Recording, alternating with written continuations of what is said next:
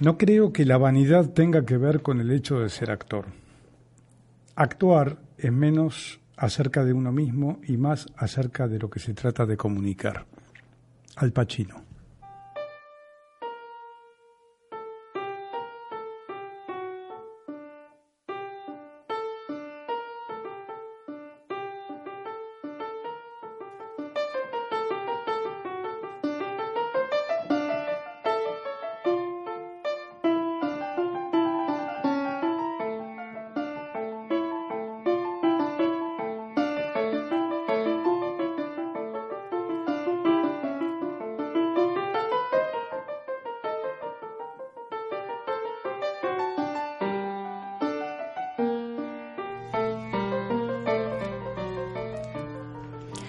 Hola, buenas tardes, amigos, amigas de todo el mundo. Eh, aquí, un miércoles más, cinco y media, en los estudios de Claves del Sur, desde donde transmitimos con Gustavo Volpin este programa que se hemos dado en llamar Aire de Teatro y que nos traslada, aunque sea una horita nada más por semana, a otros a otras estratosferas, ¿no, Gustavo? Sí, sí, aquí estoy descendiendo. Eh. descendiendo, no, vamos a elevarnos ahora. No, no, no, bajo para llegar al micrófono. Saludamos a Jorge que está ocupando del sonido. Hola, Jorge. Em, y hoy tenemos un programa así bien atípico, porque vamos a hablar de una modalidad de teatro. que es el radioteatro del cual hemos hablado el mes pasado varias veces, eh, con parte del elenco de, la radio, Viernes de Radio Teatro, que vinieron y se prestaron y se divirtieron mucho eh, mostrando qué tipo de ejercicios hacemos en el taller y cómo funciona todo esto.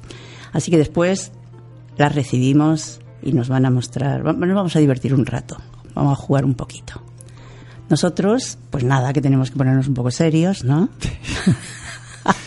lo serio que uno lleva adentro. Espera que lo busco. Ahí ¿Lo tienes? ¿Lo tienes? No lo dejes escapar. Vale. Eh, claro. Bueno, íbamos a hablar de teatro. De teatro, de talleres, de... Porque, por ejemplo, una persona que dice, ay, voy a hacer teatro, voy a hacer radioteatro. Y empieza, hay una oferta tremenda, digamos. Empieza a buscar y si no ha hecho nunca, no sabe muy bien por dónde, a dónde dirigirse. Sí. Eh, no todo el mundo eh, enseña igual, más bien que todo el mundo enseña diferente. Eh, Mira, yo hace muchos años cuando estudiaba, cuando me formaba como actor, una de las cosas que notaba eh, tenía que ver con cuestiones, a veces puntualmente con el tema de la actuación y a veces que tenían que ver con lo humano, el entorno, ¿no?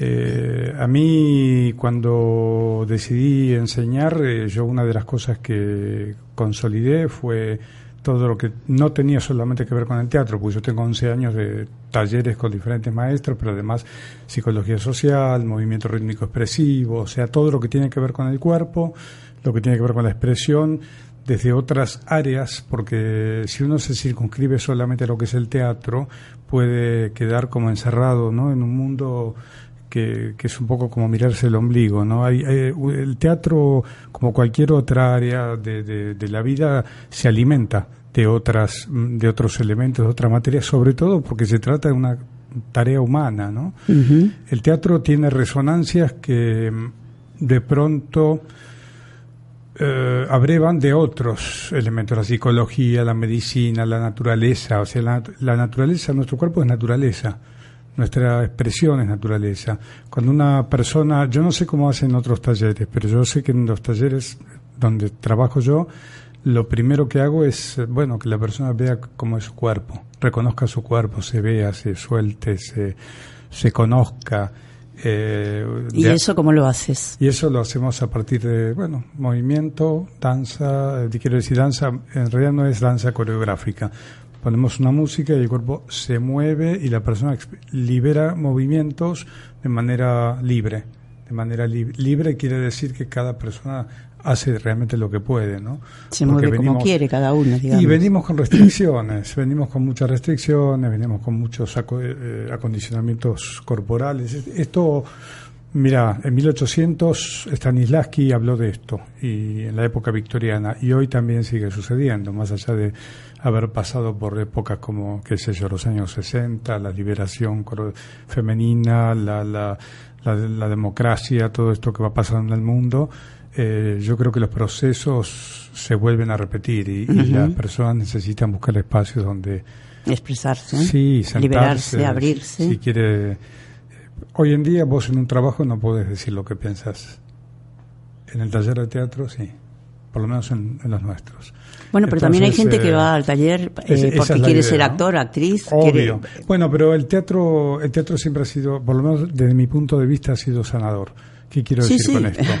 Que una persona que va a ser artista tiene que tener un cuerpo libre, fluido, expresivo, suelto, en donde de, de golpe eh, quien va a ver la obra diga, la pucha, ¿cómo, cómo expresa ¿no? ese personaje, esto que esa actriz o ese actor está haciendo?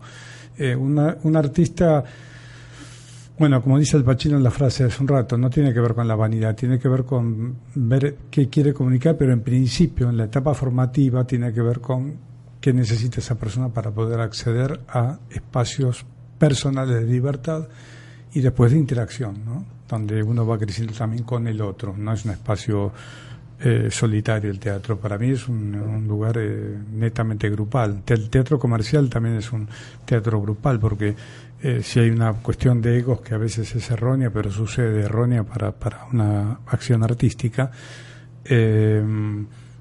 uno siempre termina dependiendo del otro, ¿no? Nos apoyamos en el otro. Aunque, aunque hagas un unipersonal. Totalmente. Te ponen mal la música, te ponen mal la luz, te sacan el micrófono, te arruinaron el espectáculo. Entonces, si uno no está bien, no hay confianza eh, en el grupo de trabajo, y bueno, esto tiene mucho que ver. Estoy por ahí bordeando la generalidad. Si querés que te diga como es puntual, decime. Sí, no, estoy esperando que te, escucho y no, porque te quiero preguntar cosas. Decime, decime, Por ejemplo, digamos, no, que se me ocurre escuchándote que mm, que es, que es complejo el tema, en el sentido de, no es que hay una técnica, no hay una fórmula, hay un conjunto de, de técnicas. Es como la cocina, vos que conoces bien el tema. estaba pensando en eso. Porque no, es suficiente mover el cuerpo. Los primeros ejercicios de un taller tienen que ver con como las escalas del que toca la guitarra. Por ejemplo, una persona viene, se sienta en una silla, se relaja. Viene, pongo una música y que yo podría, depende de los procesos, pero pongo esa música y de repente que la persona simplemente intente improvisar movimientos con la música. ¿Qué, quiere decir improvisar? Mucha gente piensa que improvisar es, bueno, yo hago lo que se me da la gana. Y no, no es eso. Porque improvisar, ¿cómo es? Improvisar es como jugar al truco donde vos mirás al otro, sabés si jugás tu carta o no la jugás, eh, sabés si te vas al mazo, sabés si mentís, sabés si no mentís, y es una construcción en donde un actor o una actriz con el transcurso del improvisar va sabiendo qué significa hacer teatro, construir teatro. Por ejemplo, mucho, hace, durante mucho tiempo se creyó que el conflicto era el objetivo del teatro. ¿Y qué es el conflicto? Son acciones, por ejemplo, vos y yo, vos querés quedarte acá eh, en este departamento porque mañana tenés que dar un examen y tenés que estudiar toda la noche y yo necesito el departamento porque me reconcilié con mi pareja y es un monoambiente. Entonces, eso plantea una escena, lo que te acabo de decir, y dos intereses contrapuestos, que pueden llegar a un conflicto pueden llegar a un acuerdo. Lo interesante es ver cómo haces interesante esa escena. Interesante es... Para los demás. Es para uno también. Para los demás y para uno. Y ahí es donde aparece el, rol del director o del maestro de teatro, ¿no? Porque la mirada de afuera tiene que decir, bueno, vayan por acá, vayan por allá. Y interesante para mí es un poco lo que habla el método uh, Stanislas, que hablaba de las acciones físicas y Meissner habla de eh, influir en el otro, ¿no? Entonces yo creo que cuanto más atención haya, tensión, distensión y mirada y concentración haya entre las personas que están en escena, eso puede durar infinitamente, puede durar cinco minutos, ¿no? El tema es que lo que dure sea interesante. Sea algo interesante es una palabra también muy en general. Hay que es difícil hablar sobre abstractamente sobre algo que es netamente práctico, ¿no? Como el teatro. Pero ¿Te parece práctico? Y sí. Sí. Sí, sí, práctico en el sentido de que es pura praxis. O sea, esto es así. Cuando, a ver, Hamlet empieza la obra y está leyendo un libro, según un cliché, va por un pasillo del palacio leyendo y de repente le dicen que se ha presentado en la torre un fantasma que se parece al padre. El actor que hace Hamlet debe meterse en la piel de este, de este chico, de este adolescente que es el príncipe Hamlet, y debe creer de verdad que su padre está muerto y que se le represente, que le viene a contar algo que es importante para, bueno, para cómo vengan las cosas a futuro. Entonces, él va a la torre, ve el fantasma del padre, pide, lo acompaña, hablan a solas, por códigos misteriosos, por señales, y lo que le dice es que el tío lo mató, lo envenenó, y, y que, bueno, que él debería, su hijo, el príncipe Hamlet, debería vengar a su padre. Entonces, ahí hay una, un drama es eso. Ahí, hay una circunstancia. Este es otro tema. Circunstancias en el teatro. Plantear una circunstancia y que te la puedas creer. Yo recién te dije lo del departamento, que vos tenés que estudiar, eh, mañana a la mañana tenés que dar un examen y supongo que alguna vez tuviste esa experiencia. Sí, y, claro. si, y si no la tuviste, tenés que ver cómo crearla. Cuando Dustin Hoffman hace Rainman, dicen, se interna en un eh, lugar donde hay gente con autismo para observar y estudiar sobre eso, porque él no es autista. Bueno, hizo una creación con el cuerpo impresionante, ¿no? Más allá de que hizo un, un personaje maravilloso, pero eh, sí, el dominio que tuvo de su cuerpo me impactó muchísimo, me acuerdo todavía. Sí. hace años que la vi. Aunque yo, sabes que estoy reconociendo que cuando vos me preguntás todo, yo, me apasiono tanto que corro el riesgo de asustar a la gente con todo esto. Pero no. Y el teatro es un juego. la verdad, soy testigo, eh, es un juego. Es un juego. ¿Vos sabes mi, mi gran maestra, gran, mi maestra de radioteatro que tuve hace un montón de años? Se llama Mara Lacio. Sí. Era actriz de teatro también. Sí. Y ella se había formado, una señora muy mayor, cuando yo la conocí tenía como 80 años. Se había formado en el lift como Sí. actriz, desde pequeña, de adolescente. Y bueno, era, era, había aprendido esgrima, esgrima, canto, no sé, venían, venía gente muy, eh, muy reconocida en Europa en el ámbito teatral a dar clases, a dar seminarios, a dar conferencias. Y ella adquirió una formación impresionante. Y después nos comentaba a sus alumnos que, mm, que se armó ella su, su, su tecnología, por decirlo de alguna manera. Agarró de aquí, de este lo que le gustaba, del otro, del de más allá, lo que le- a ella le parecía que, que hacía falta para, para la formación de un actor o de una actriz. Y eso es lo que impartía ella en, Como enseñanza. en- como enseñanza, ¿no? Vos sabés que la, esgri- la esgrima Mm. se utilizaba como preparación corporal, no era porque los actores, obviamente... Bueno, si tenían- mira, si no me si- tienen que hacer hacer esgrima, ya No, abandono antes de si empezar, la tenían, verdad. que, si tenían que hacer esgrima como para ser esgrimistas y para ser un personaje que eh, blandía una espada, bueno, es otro tema, pero tiene que ver con la preparación corporal.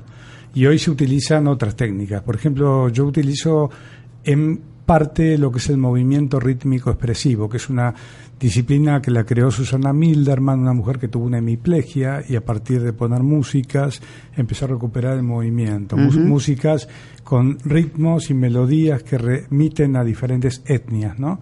¿Qué pasa? Una música de tambores te hace mover los pies y te contacta con la tierra. Una música, una salsa te hace mover la cadera y los hombros. Una música de, de celta de Enia te levanta y te lleva para arriba y los violines también. Eh, cada instrumento y cada melodía de diferente etnia o cultura tiene resonancia en nuestros chakras, en nuestros centros de energía, que son simplemente las glándulas, la tiroides, el timo, en el corazón.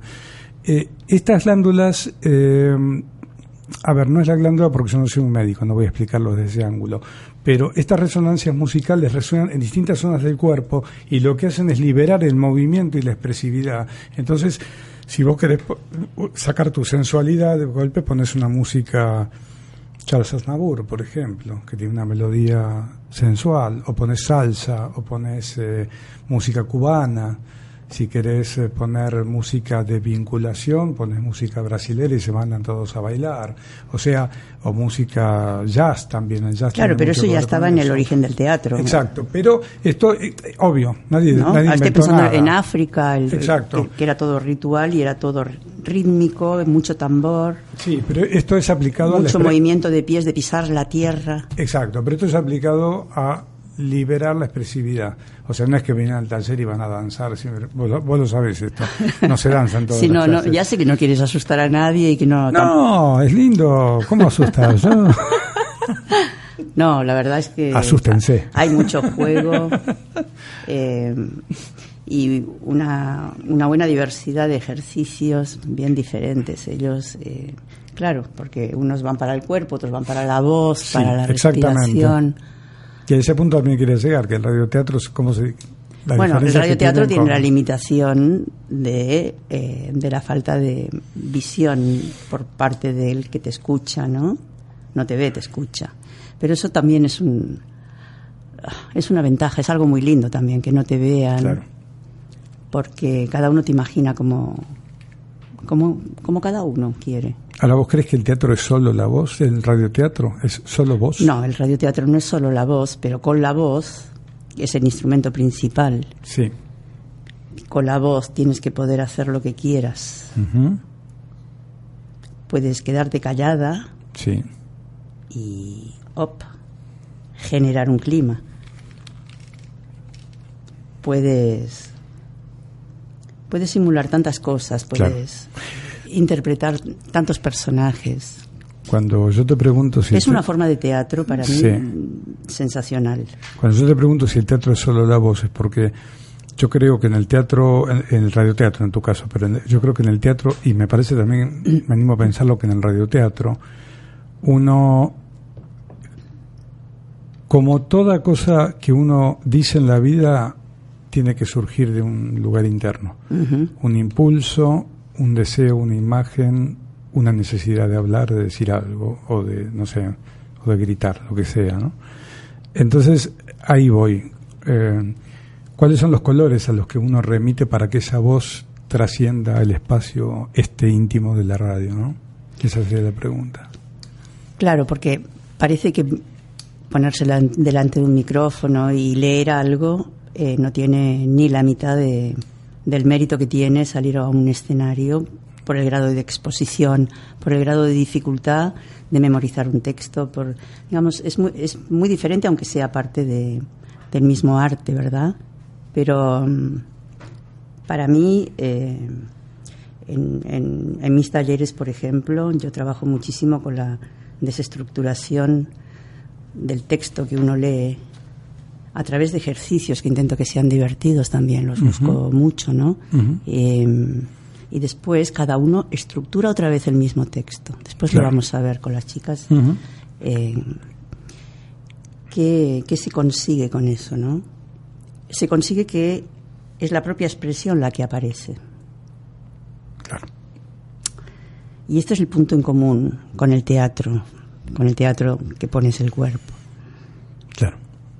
Y la voz está en un cuerpo, por lo tanto no creo que haya tanta diferencia entre teatro y radio- y radioteatro. Es como si yo te dijera, bueno, por el hecho de poner solo la voz, el cuerpo queda a, un, No. co- a un costado, y no, no es así. No, porque tú eh, lo vives tu personaje. Te, te, te- te metes, te lo metes en, ese- te metes en ese personaje y por lo tanto te, aunque estés hablando nada más, te mueves, eh, respiras de determinada manera, te, te das cuenta de lo que estás transmitiendo. Yo estoy pensando, a medida que me estás diciendo, que, que estamos conversando de esto, en la frase que leí del Pacino antes, ¿no? Y él hablaba de la vanidad. Y él decía que eh, el teatro tiene, actuar es menos acerca de uno mismo y más acerca de lo que se trata de comunicar. Yo creo que cuando uno piensa de esta manera, no es la vanidad la que entra en juego, sino que se, es, podemos hablar de ego, pero es un ego que es una herramienta de comunicación, no un ego vanidoso. Y yo creo que en la parte de, del artista que necesita eh, esto de sacar esa parte, cuanto menos uno trata de utilizar lo personal, por ejemplo, qué sé yo, la memoria emotiva. La memoria emotiva es algo que, si bien es maravilloso, pero ir a buscarla como una técnica me parece algo como negativo para la psiquis de, de, de, una persona en particular, no de todo el mundo, porque hay gente que lo maneja muy bien, este, esa técnica. Entonces, lo que voy es a esto, a que hay que tener mucha humildad para poder hacer esto, para poder correr la vanidad y decir, bueno, ¿por dónde va esto? ¿Estoy, ¿Estoy yendo al personaje o estoy siendo yo el que está acá? Claro. ¿No? Ese es un punto muy difícil de, a veces de Bueno, para eso los maestros. Porque es sutil, ¿no? Sí, claro. Tus talleres. Mis talleres, nuestros talleres. Eh, nuestros talleres. En verano la intención es hacer jueves eh, una fecha de taller de 19 a 21 y 30 horas y sábado de 16 a 18 y 30. Son dos grupos diferentes. Como es un taller de verano, es un grupo abierto con diferentes experiencias, o sea que es un grupo abierto, como lo dije, y la dirección es en la calle Amenábar entre Roosevelt y Monroe. En Belgrano, sí. En Belgrano. Si alguien quiere inscribirse o averiguar, que me mande un WhatsApp al 155 369 7851. 155 369 7851 o al correo teatrovolpin.gmail.com. Genial. ¿Y cuándo empiezas? ¿En enero? 9 de enero, jueves, y 11 de enero, sábado. Sábado. Perfecto, nos veremos. entonces. ¿Hacemos una pausita musical? Vale.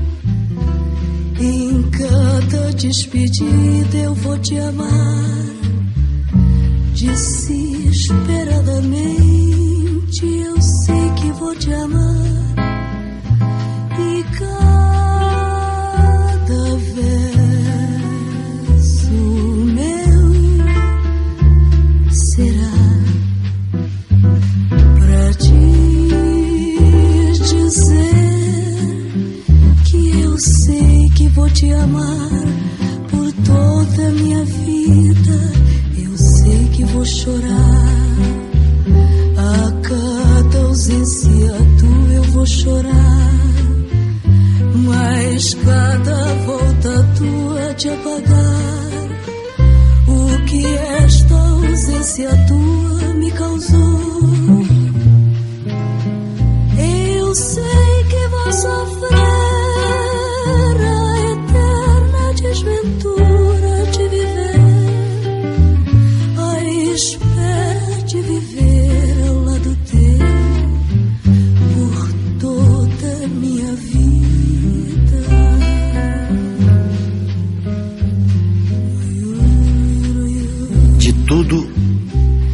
Amor serei atento antes. E com tal zelo, e sempre e tanto, que mesmo em face do maior encanto, dele se encante mais meu pensamento. Quero vivê-lo em cada vão momento, e em seu louvor hei de espalhar meu canto. E rir meu riso e derramar meu pranto ao seu pesar, ao seu contentamento. E assim, quando mais tarde me procure, quem sabe a morte, a angústia de quem vive, quem sabe a solidão, fim de quem ama, eu possa me dizer do amor que tive, e não seja imortal, posto que é chama, mas que seja infinito enquanto dure. Eu sei que vou sofrer a eterna desventura de viver, a espera de viver ao lado teu por toda minha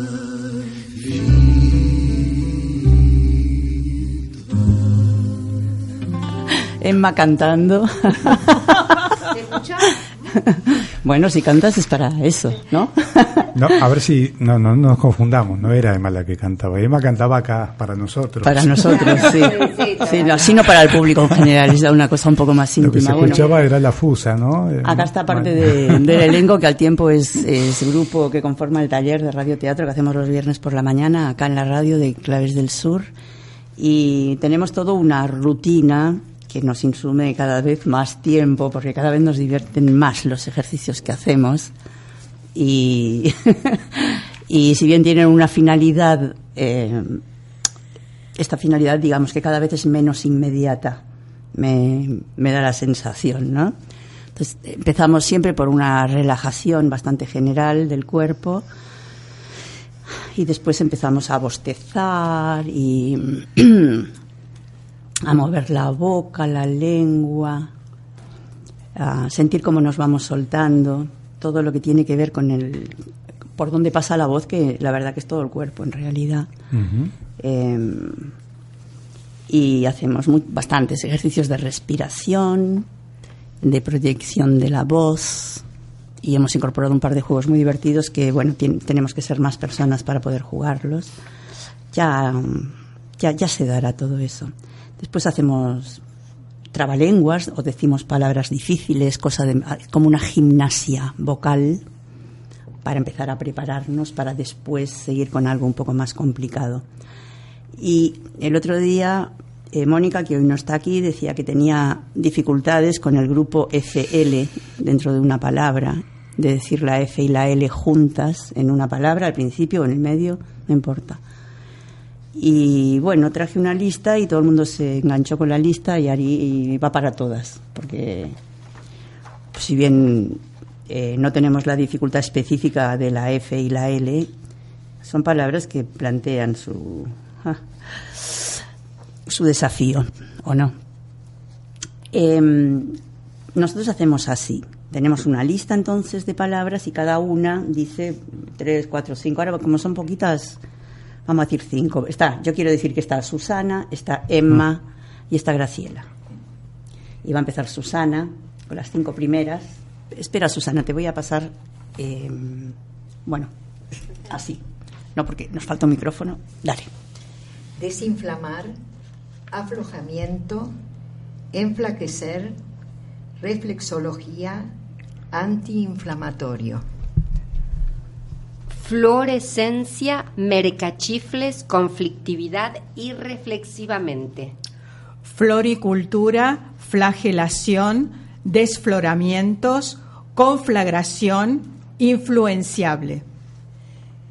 Pasifloras, no, perdón, Sí. pasifloráceas, Es superfluidad, flexibilización, inflacionario, melifluamente. Inflorescencias, papiroflexia, confluencia, flotabilidad, deflagración. Y la última es fluidificación. Y bueno, y no lo vais a sacar tan barato porque ahora me gustaría que lo hagáis otra vez, pero a toda velocidad. Bueno, ¿Vale? Y vas- vamos a empezar. Empiezas tú ahora, Emma. Bueno, Cinco también.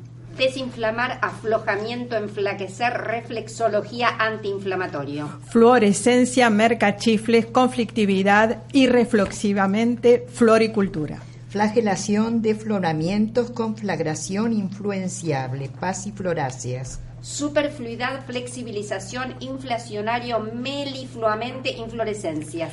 Papiroflexia, confluencia, flotabilidad, deflagración, fluidificación. Bueno, bien, diría yo. Bien. Esto nos prepara para la que se, para la que sigue. Es el que sigue es un ejercicio que estamos implementando hace ya unas cuantas semanas de lectura colectiva, o sea, que todo el mundo tiene el mismo texto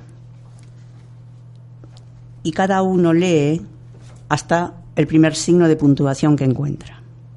Normalmente son comas, bueno, pueden ser puntos, lo que haya.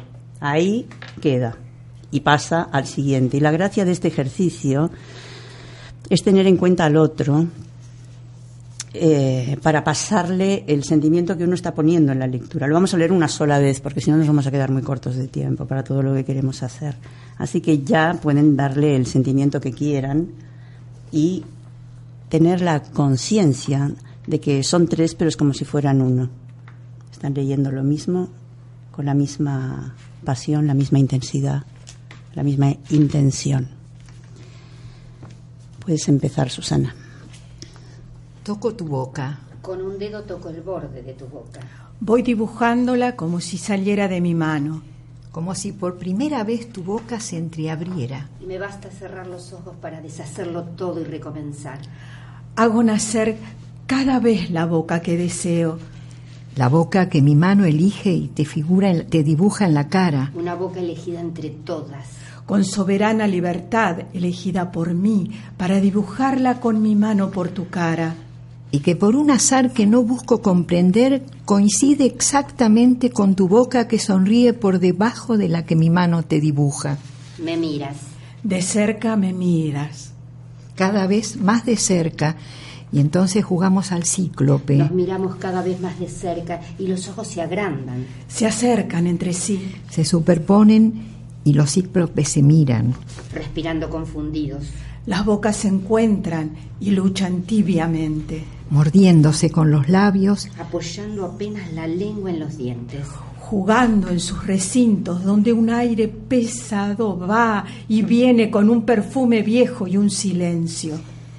Entonces mis manos buscan hundirse en tu pelo. Acariciar lentamente la profundidad de tu pelo mientras nos besamos como si tuviéramos la boca llena de flores o de peces. De movimientos vivos. De fragancia oscura. Y si nos mordemos el dolor es dulce.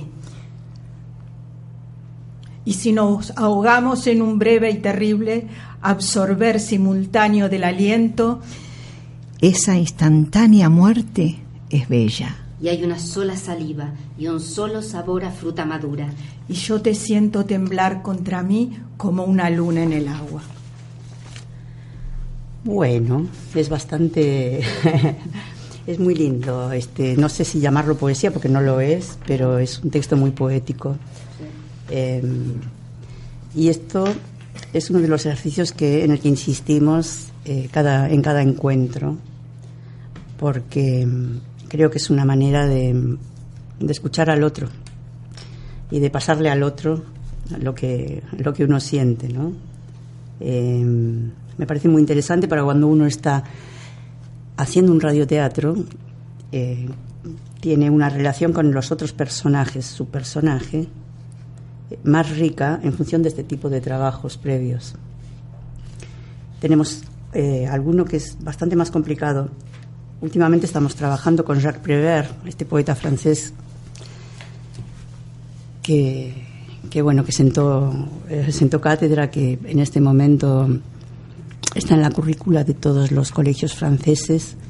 Es un hombre que escribía poesía y no usaba ningún signo de puntuación.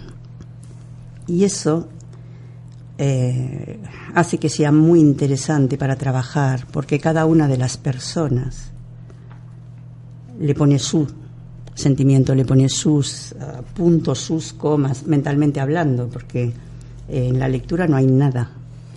Em, a mí me gustará mucho escuchar esto que empezamos a hacer hace poco y que cada día nos divierte más, nos disfruta y lo disfrutamos y, aprendemos un montón. Eh, Susana, como te tengo acá al lado, ¿empiezas tú con qué? Arenas movedizas. Arenas movedizas. Demonios y maravillas, vientos y mareas. A lo lejos ya el mar se ha retirado y tú, como un alga dulcemente acariciada por el viento, en las arenas del viento te agitas entre sueños. Demonios y maravillas, vientos y mareas, a lo lejos ya el mar se ha retirado pero en tus ojos entreabiertos han quedado dos pequeñas olas, demonios y maravillas, vientos y mareas, dos pequeñas olas para ahogarme. Muy bien, Susana. Va Emma con Bárbara. Bárbara. Wow. Esa es, eh, es, en realidad, se convirtió en una canción. Jacques Prévert eh, la escribió como una poesía, pero pasó a, a ser canción más adelante, después, ¿no? Y se sitúa en la, después de la Segunda Guerra. Es bastante eh, fuerte como, como lectura esta. A ver. Acuérdate, Bárbara. Llovía sin cesar en Brest aquel día y marchaba sonriente, dichosa, embelesada, empapada bajo la lluvia. Acuérdate, Bárbara. Llovía sin cesar en Brest y me crucé contigo en la calle de Siam. Sonreías y yo también sonreía. Acuérdate, Bárbara. Tú, a quien yo no conocía, tú que no me conocías, acuérdate, acuérdate pese a todo de aquel día, no olvides. Un hombre se cobijaba en un portal y gritó tu nombre, Bárbara, y tú corriste hacia él bajo la lluvia, empapada, embelesada, dichosa, y te echaste en sus brazos. Acuérdate de eso, Bárbara, y no te ofendas si te tuteo. Yo tuteo a todos los que amo, aunque los haya visto solo una vez. Tuteo a todos los que se aman, aunque no los conozca. Acuérdate, Bárbara, no olvides esa lluvia buena y feliz sobre tu rostro feliz, sobre esa ciudad feliz, esa lluvia sobre el mar, sobre el arsenal, sobre el banco de Utzán. Oh, Bárbara, menuda estupidez la guerra. ¿Qué has llegado a ser ahora bajo esta lluvia de hierro, de fuego, de acero, de sangre? Y el hombre aquel que te estrechaba entre sus brazos amorosamente está muerto, desaparecido o vive todavía. Oh, Bárbara, llueve sin cesar en Brest, como solía llover en otro tiempo, pero ya no es lo mismo y todo está estropeado. Es una lluvia desconsolada y de duelo espantoso. Ni siquiera es ya la tormenta de hierro, de acero, de sangre, simplemente nubes que revientan como perros, perros que desaparecen en el remanso de Brest y van a pudrirse lejos, lejos, muy lejos de Brest, donde ya no queda nada. Hoy te emocionaste, Emma. Posesiones. eso, te, agarró, ¿eh?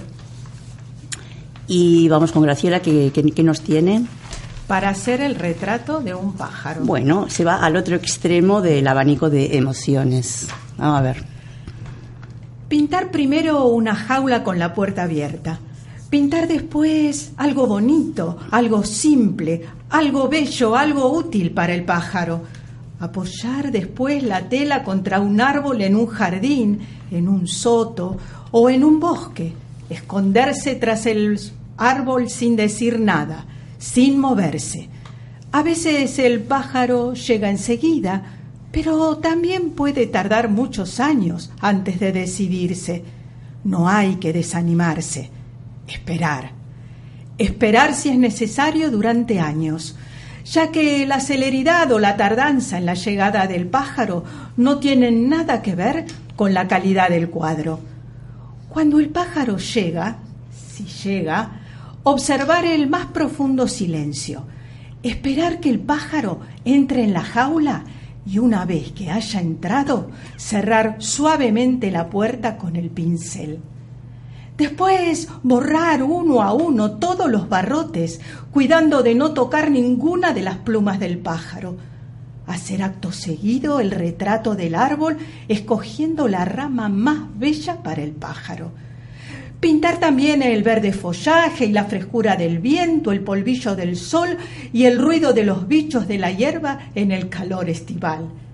Y después esperar que el pájaro se decida a cantar si el pájaro no canta, uh, es mala señal, señal de que el cuadro es malo. Pero si canta, es buena señal, señal de que usted puede firmar.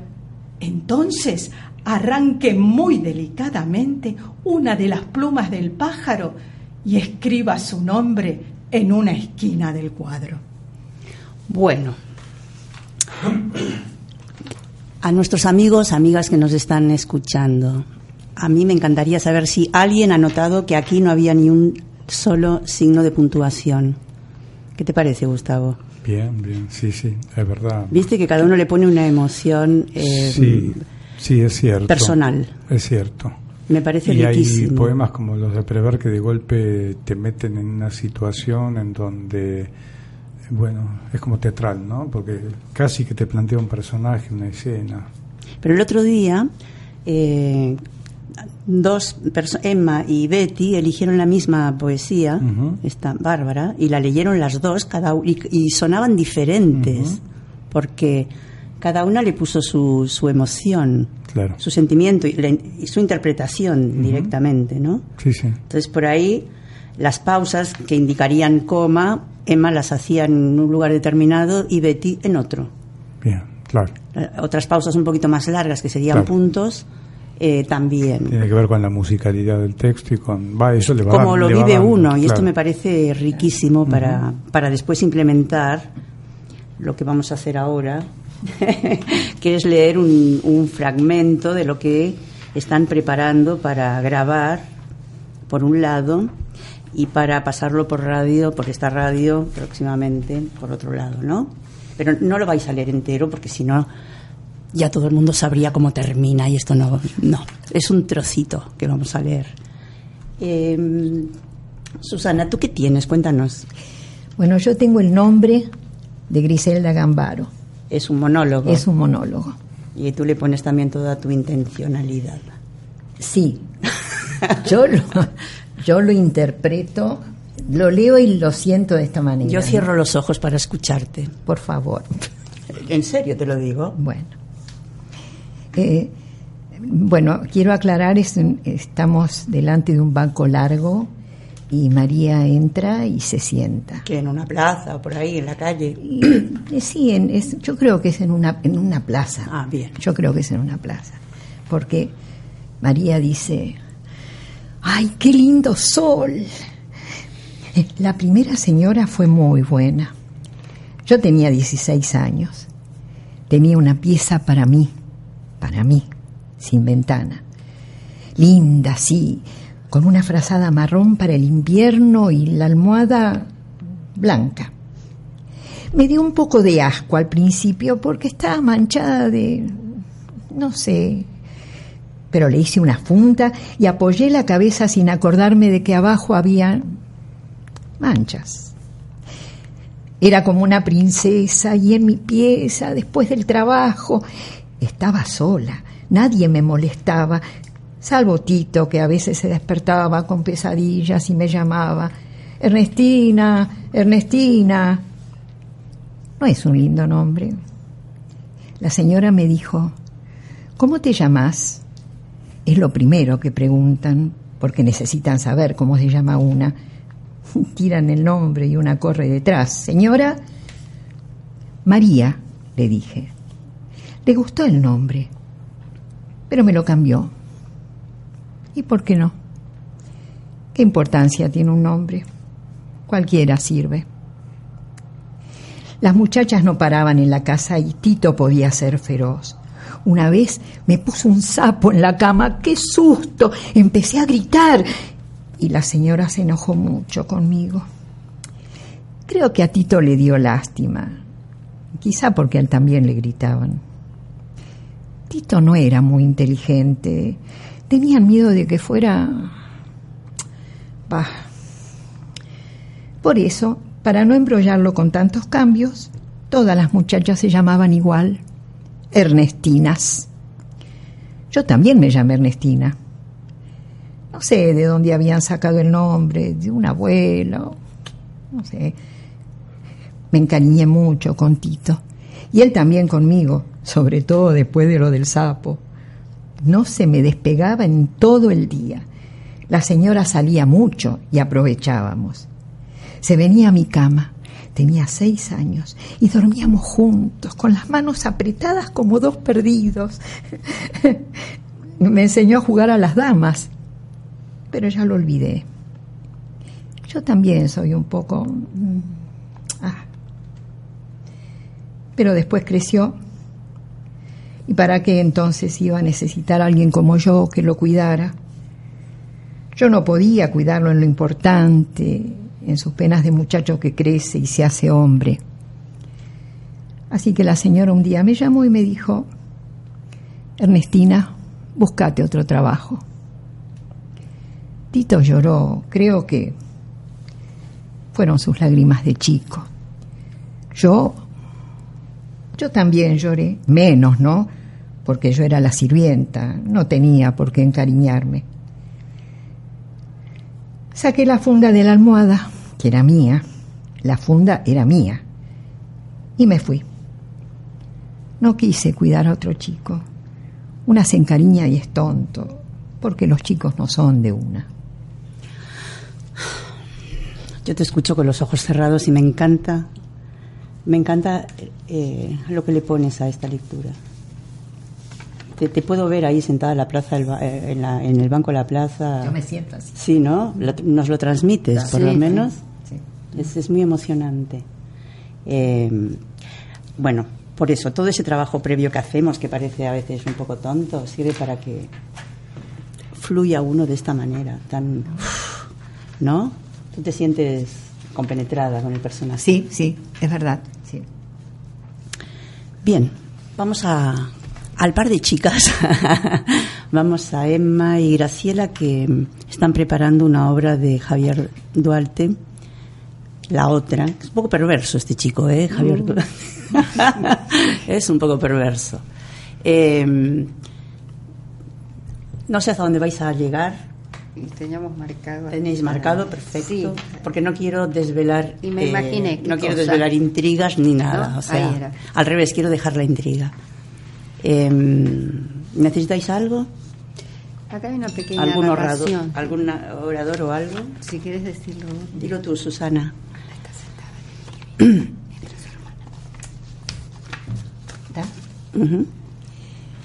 Ana está sentada en, en el living entra su hermana. ¿Quién es?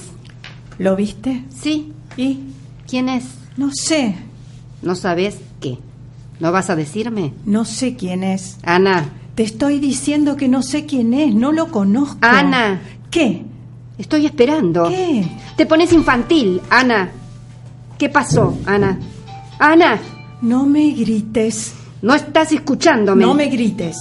Estaba estaba. Llegaste y estaba. No. Entonces, ¿cómo es que no sabes quién es? ¿Lo viste? Sí, Ana, ya me lo preguntaste. Lo vi, lo vi. ¿Por qué está desnudo? ¿Por qué está desnudo? Se estaba duchando. ¿Qué pasó? ¿Qué te hizo? Nada. ¿Nada qué? Que no me hizo nada. Nada. No te hizo nada. ¿No sabes quién es? Y apareció en el baño, desnudo. Fantástico. ¿Por qué mentís? ¿Se puede saber por qué mentís? Yo lo invité. ¿Qué? Que yo lo invité. ¿A bañarse? No. ¿A qué? ¿A qué lo invitaste, Ana? A pasar la noche. ¿Qué decís? Lo invité a pasar la noche. me estás mintiendo. No. ¿Vos crees que yo soy tonta? No. ¿Qué querés decir entonces? ¿Qué querés decir vos? ¿Que traes tipos a tu casa? Hombres. Uno un hombre. ¿Qué querés decir, Ana? Nada, te estoy diciendo la verdad. No, no me estás diciendo la verdad. Me estás diciendo otra cosa además de la verdad. ¿Qué cosa? Vos sabrás. Ana, ¿por qué me haces esto? ¿Y, si te pasa algo? Me pasa algo. Ay, no me refiero a eso. Digo si te pasa algo a vos. Me pasa algo a mí. No, no te pasa nada. Ni siquiera lo conoces, Ana, ni siquiera lo conoces. Sí. ¿Y si te hubiese hecho algo? Eh, no sé, podría haberte matado. ¿Por qué? ¿Cómo por qué? No lo conocías. Eh, podía ser cualquiera. Pero si yo lo maté. Yo. ¿A quién? ¿A, ¿A quién mataste, Ana? Vos me estás ocultando algo. No. Sí. Vos me estás ocultando algo. No. Yo creo que sí. ¿Y por qué? Vos sabrás. ¿Para qué me llamaste? ¿Qué estoy haciendo acá? Quería verte. Nunca querés verme. Hoy sí. Hoy sí. Hoy. Porque tenés un muerto en el baño, quisiste verme hoy. Sí. Qué pésimo sentido de la oportunidad del tuyo, hermanita. Quería verte, quería que me dijeras. ¿Qué? Quiero saber qué pensás. ¿Qué pienso de qué? De mí. ¿Quién es? No estoy hablando de él. Yo sí. Vos no hablas de hombres. Tampoco los mato. No me mires así. ¿Querés saber qué pienso? ¿Querés saber? No se puede andar con cualquiera, Ana. No se puede. Eso pienso, que no se puede andar con cualquiera. ¿Él es cualquiera? Todos son cualquiera. ¿Por qué? Si por lo menos lo hubieras, est- hubieras estado enamorada de él, si te hubiera engañado, si te hubiese traicionado, si hubieses estado tan enamorada de él que cualquier hombre te daría motivos. Pero hay que darles tiempo, Anita. Tiempo. Entonces ya no serían cualquiera. Tiempo. Sí, ¿ves? Ese es tu problema. No tenés paciencia. Hay que tener paciencia, Anita. ¿Para qué? ¿Qué? ¿Para qué hay que tener paciencia? Ah, no te entiendo. Yo me imaginé. ¿Te imaginaste? ¿Qué te imaginaste? Pero, ¿de qué estás hablando? Me imaginé todo. Me imaginé que ya no era cualquiera. Ah, no empieces. Ya empecé. No quiero escucharte. ¿Vas a escucharme? No. ¿Sabes que sí? ¿Por qué estás tan segura? Fue hermoso. Fue tan bueno conmigo. Desde el principio. Desde que se me acercó en la calle, entre toda esa gente.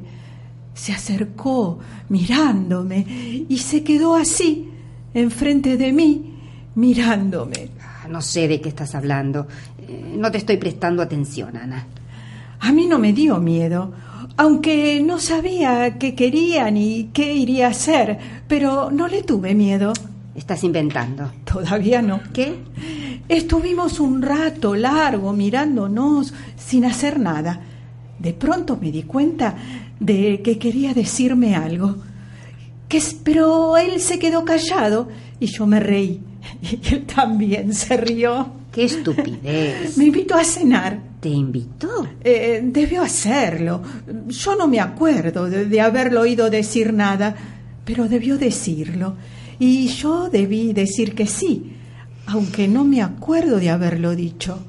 Lo cierto es que al cabo de un rato estábamos cenando en un lugar hermoso. Fue tan gentil conmigo, tan bueno. Por eso lo invité. No sé cómo me atreví, ni cómo lo hice, pero lo invité. Y aquí me habló. Él estaba parado ahí, donde estás vos, y me habló. Sí que me habló. Me dijo que me quería. Créeme, me lo dijo. ¿Me crees? ¿Y vos le creíste? No hizo falta. Bastó que me lo dijera y me imaginé ¿Qué cosa? que nos enamorábamos, que me pedía que me casara con él. Ay, que se venía a vivir conmigo y que a vos te gustaba, que te buscaba y lo querías. Wow, ¿cómo seguirá esto? ¿Lo están trabajando fuera del taller también? Sí. Sí, se nota. Lo leí una vez juntos. Lo, lo estuvisteis Sí, leyendo. pero yo lo leí en ¿Cómo casa. sentís con esto? Bueno, yo cuando lo leí la primera vez es como que no entendía nada lo que pasaba. Me costó mucho. Eh, también porque, bueno, primero tuve el rol de la hermana, después pasé a ser Ana, y ahí cuando estuve con los dos roles, Claro, ahí sí me di cuenta de por dónde iba la cosa. claro. Eh, bueno, y ahora sí ya la entiendo completita.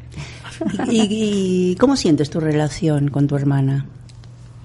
Eh, y es, es una relación muy difícil, tirante por un lado y por otro se quieren, pero hay algo ahí entre ellas que solo ellas lo saben. Tienen distinto timing. ¿Cómo lo vives tú, Emma? Y yo, este, mi personaje es eh, más bien, qué sé, más prejuicioso. Prejuicioso. Sí, más Mm. prejuicioso.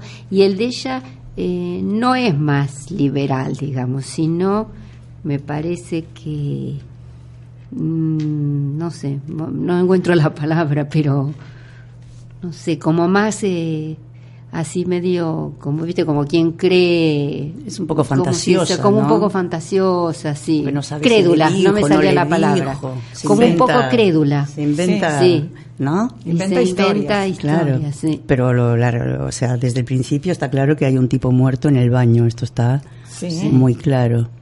Eh, es interesante todo el desarrollo de, de la situación posterior, ¿no? Gustavo, no dices nada. No, escucho, escucho. ¿Qué te parece? Esta es una obra que, bueno, Javier Dolte es un autor que tiene por costumbre pensar que el teatro es un mero divertimento, o sea, ¿De divertimento? el, el teatro es una diversión y es una cosa... Pues hace para unas cosas muy macabras. Y bueno, él se divierte con eso. Ah. Eh, él lo dice esto, ¿eh? no lo digo yo, lo, lo he leído en declaraciones de él. Y en esta obra, yo el- lo que tengo entendido es que una de las dos hermanas eh, le trae el muerto a la otra.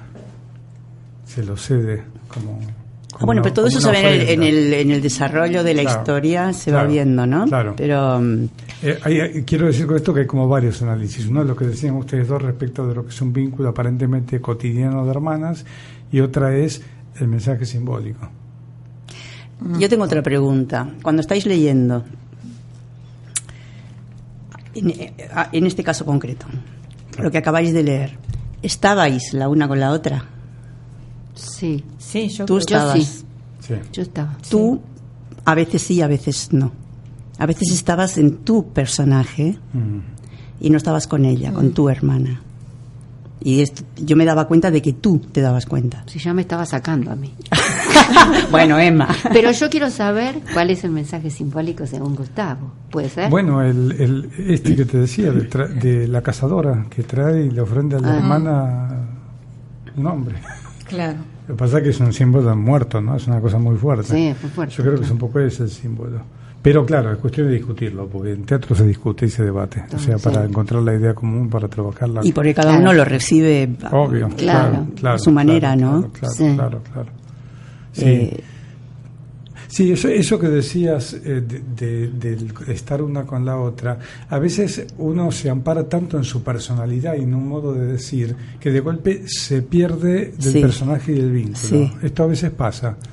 Pasa lo- muy a menudo. Eso lo decía una de las frases que te acordás que yo leí una, cuando iniciamos un programa, una de Marlon Brando, que hablaba algo así como de no confundir la personalidad Eh. con el talento o con el sí con, la, con lo que dice el Pacino de yo y, el, y, y lo que quiero comunicar no De poder Claro. diferenciar una cosa de la otra creo que va por ahí un poco lo que estamos lo que estabas hablando recién claro. que por ahí ya tiene una cosa como de muchas ganas de, de poner y por ahí es como que eleva y, se- y es como que ya le tiene que decir bueno, O sea, baja. había mucho, había mucho de monólogo. exacto, Muy exacto. bien, muy bien leído, Sí, sí. muy bien. interpretado, mucha emoción. claro Y a- por momentos te enganchabas con tu hermana.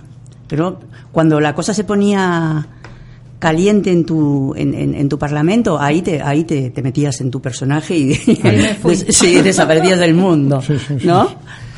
Bueno, esas son las cosas que hay que ver y para eso estamos, ¿no? No, y aparte son facilidades características de cada uno Hay Totalmente. gente que es capaz de sostener sola y, y- y hay gente que es capaz del diálogo y sola no lo hace. Entonces cada uno tiene diferentes Porque posi- p- por ahí ella, ¿no? su personaje lo vive como un personaje más, más mental, más intelectual. Claro. Y ella lo vive com- com- como una, un personaje muchísimo más eh, emocional.